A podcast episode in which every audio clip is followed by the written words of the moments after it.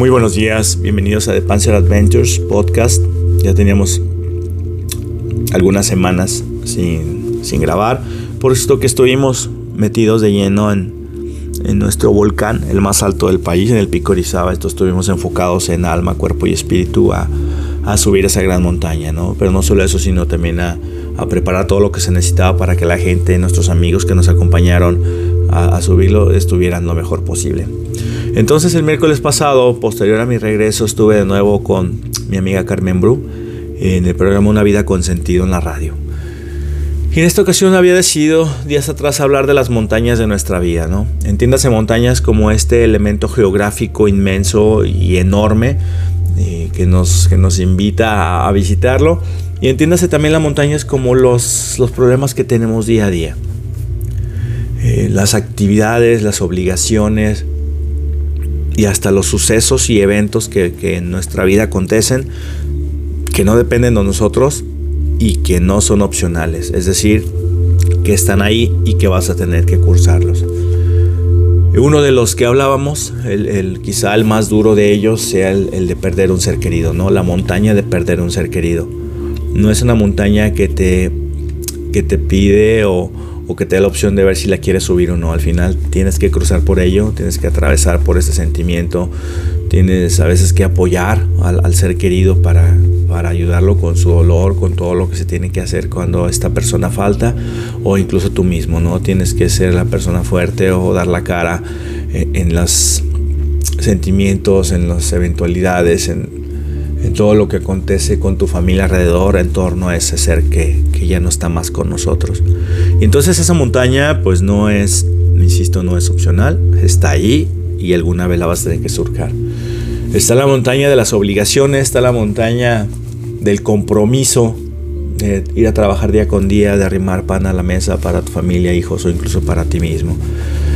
Están esas montañas que son más horribles, más duras y más espantosas incluso que la cumbre más alta del planeta en su peor clima. Y entonces nosotros elegimos qué montaña subir también, porque tenemos estas otras montañas que son las de, y, ok, una es la de trabajar, pero yo elijo si trabajo aquí o si trabajo esto, si me dedico a esto, si me dedico a esto otro. Si quiero seguir pasando por estas molestias de, este ascenso duro e invernal o, o decido elegir un sendero menos empinado y menos complicado. Son las montañas que elegimos. Y, apegándome un poquito a, a, lo que vivimos el fin de semana pasado en esta gran montaña, en Citlaltépetl o Cerro de la Estrella. Esas son las montañas opcionales, las que nosotros, las que nosotros decidimos ir a subir por nuestra cuenta. Y en el libro Los Conquistadores de lo Inútil habla algo de, de qué cosa más inútil es ir a subir una montaña, ¿no? Es, es, doloroso, es cansado y allá arriba no se encuentra realmente nada. Nada entiéndase como algo palpable, algo, algo objetivo. Lo que se encuentra allá arriba no es más que tú, en tu estado más puro, en tu. en todo tu ser, disfrutando de cada paso, de cada dolor, de cada molestia, cada dificultad para respirar, cada dedo congelado con ese frío en esa madrugada, eh, con una oscuridad total. Eh, sobre una sábana blanca de hielo, nieve congelada, fría, que le baja aún más la temperatura al viento que ya de por sí sopla sobre nosotros, sobre tu cara.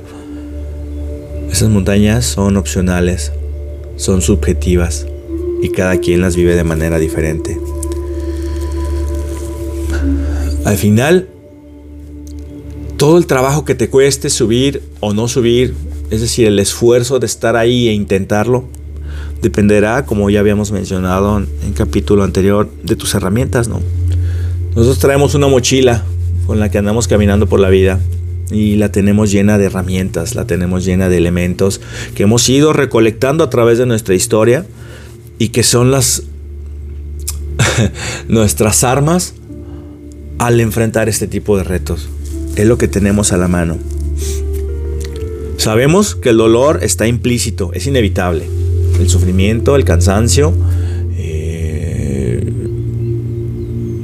es, es parte del trayecto, es parte de nuestra vida, ¿no? El dolor como tal, inevitable. Sin embargo, sufrir ya es otra cosa, ¿no?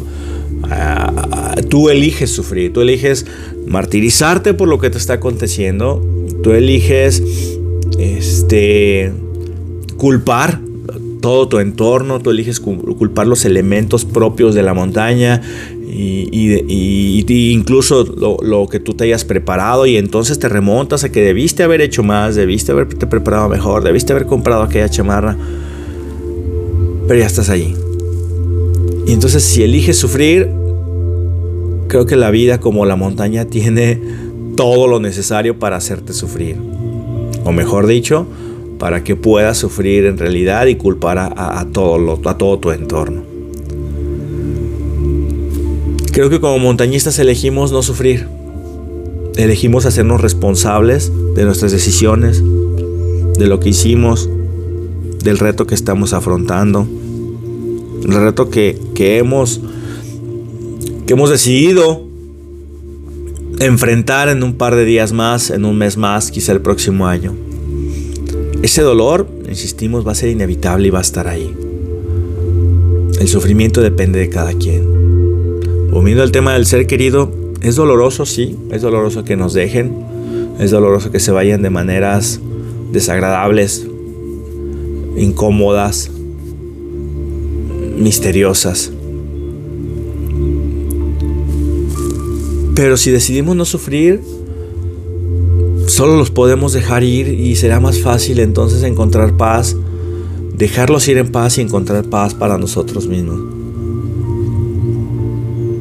El mundo en el que vivimos es algo horroroso, no es lo más bonito, está lleno de, personas malas, de sucesos desagradables, pero mm, no por eso no podemos disfrutar de la vida. No por eso no podemos salir al, campo, salir a caminar un sendero, pararnos eh, a un costado de la playa, subirnos a un risco para contemplar el horizonte. Cuesta trabajo, sí, cuesta levantarse temprano, cuesta salir de la cama, cuesta andar en ayunas, cuesta el esfuerzo, el sacrificio, el dolor físico. Pero la recompensa emocional, la recompensa espiritual que hay detrás de ello, para quienes no lo han vivido, es inmensa. Por eso lo seguimos haciendo. Hay quienes dicen de que todos aquellos que bailaban eran considerados locos por quienes jamás habían escuchado la música. Y así somos los montañistas. Somos juzgados no lo digo de manera negativa, por quienes prefieren estar un domingo en la mañana acostados en cama, disfrutando de las sábanas y más ahora que se acerca el invierno, disfrutando de una buena cobija. Pero nosotros elegimos hacer lo segundo, que es salir, porque encontramos gran parte de lo que somos allá afuera. Encontramos aprendizajes, nos topamos con aprendizajes imborrables para la vida. ¿Sí? Habría que hacer una pregunta aquí. ¿Cuánto hay de sano afán de superación? ¿Y cuánto de enfermiza obsesión en la actitud de todo aquel que convierte una pasión, en este caso subir una montaña, eh, en un objeto idealizado, en la principal y casi única razón de su existencia? Admito que gran parte de lo que soy es esto que acabo de, de compartir con ustedes, ¿no? La principal y casi única razón de su existencia. Sí, cierto, tengo una vida muy satisfactoria, no puedo quejarme. He hecho lo que he querido y sin embargo es bueno dejar en claro que la satisfacción de la plenitud viene acompañada de tristezas. Mucho esfuerzo y sacrificios. Y un cúmulo de valores aprendidos en la montaña. Y aún así, tocando otra vez lo delicado, ni el mayor sacrificio y esfuerzo de una montaña es comparable a perder un ser querido. Hoy en día pues soy toda esa suma de experiencias. Y al final somos lo que fuimos durante nuestra infancia, todo lo que nuestros padres nos inculcaron, todas esas vivencias con nuestros abuelos. Eso es lo que somos. Somos un apartado de valores. Y uno de los más importantes en la montaña es el de la solidaridad. De un día rudo en la montaña, de un buen trabajo en equipo. Si hacemos la comparativa, al final vivimos y avanzamos encordada con un hilo imaginario. Un hilo imaginario de compromiso y confianza en aquellos que están avanzando contigo. Tu compañero, tus hijos, tus padres, tu compañero de, de casa quizá.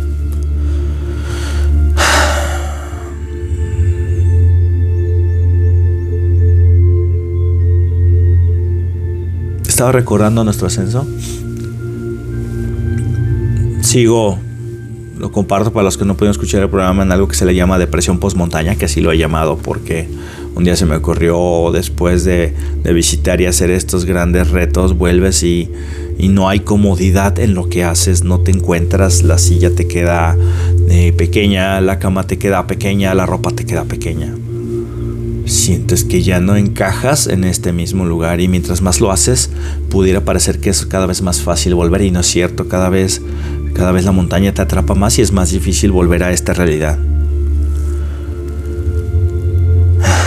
He visto en esos días largos de montaña sobre un glaciar, sobre ese Citlaltépetl, sobre ese Iztaccíhuatl, cosas de mí y de mis acompañantes que en 10 años jamás hubiera descubierto y mucho menos imaginado. Eso que hacemos y que tantas veces nos han dicho que es lo más inútil de la vida, como caminar en la montaña, es similar y es comparado, por ejemplo, a pintar un cuadro. Y considero que como montañistas somos... Considero que como montañistas somos como artistas. Es decir, consideran inútil lo que hacemos. Como quizá consideran inútil pintar un cuadro, escribir un libro, componer una canción. Somos esa especie de personas que hacen cosas bellas y sutiles. Y eso, desde mi perspectiva, es lo más, lo más grande a lo que como ser humanos podemos aspirar, ¿no? Las artes.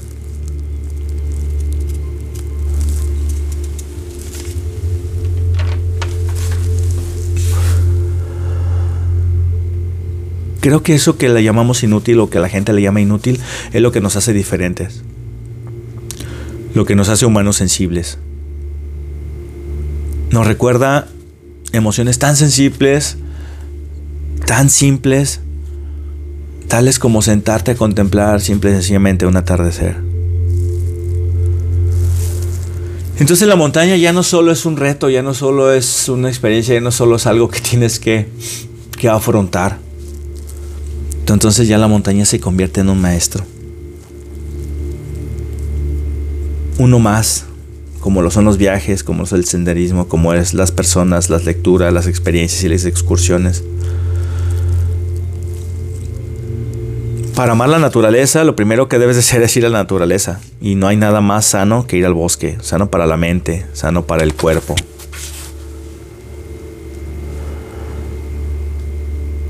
Solamente tenemos una vida.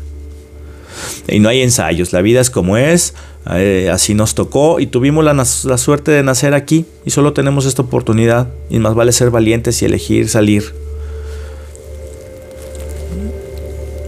Y un terapeuta Kipling o psicólogo, no recuerdo honestamente, pero él habla de dos tipos de personas, las que viajan y las que se quedan a mirar por la ventana. Para mí, y es el mensaje quizá de este podcast, vale vivir la vida con aventura. Y solo vale la pena vivir la vida así, con interrogantes, con incertidumbre, con entusiasmo y con pasión.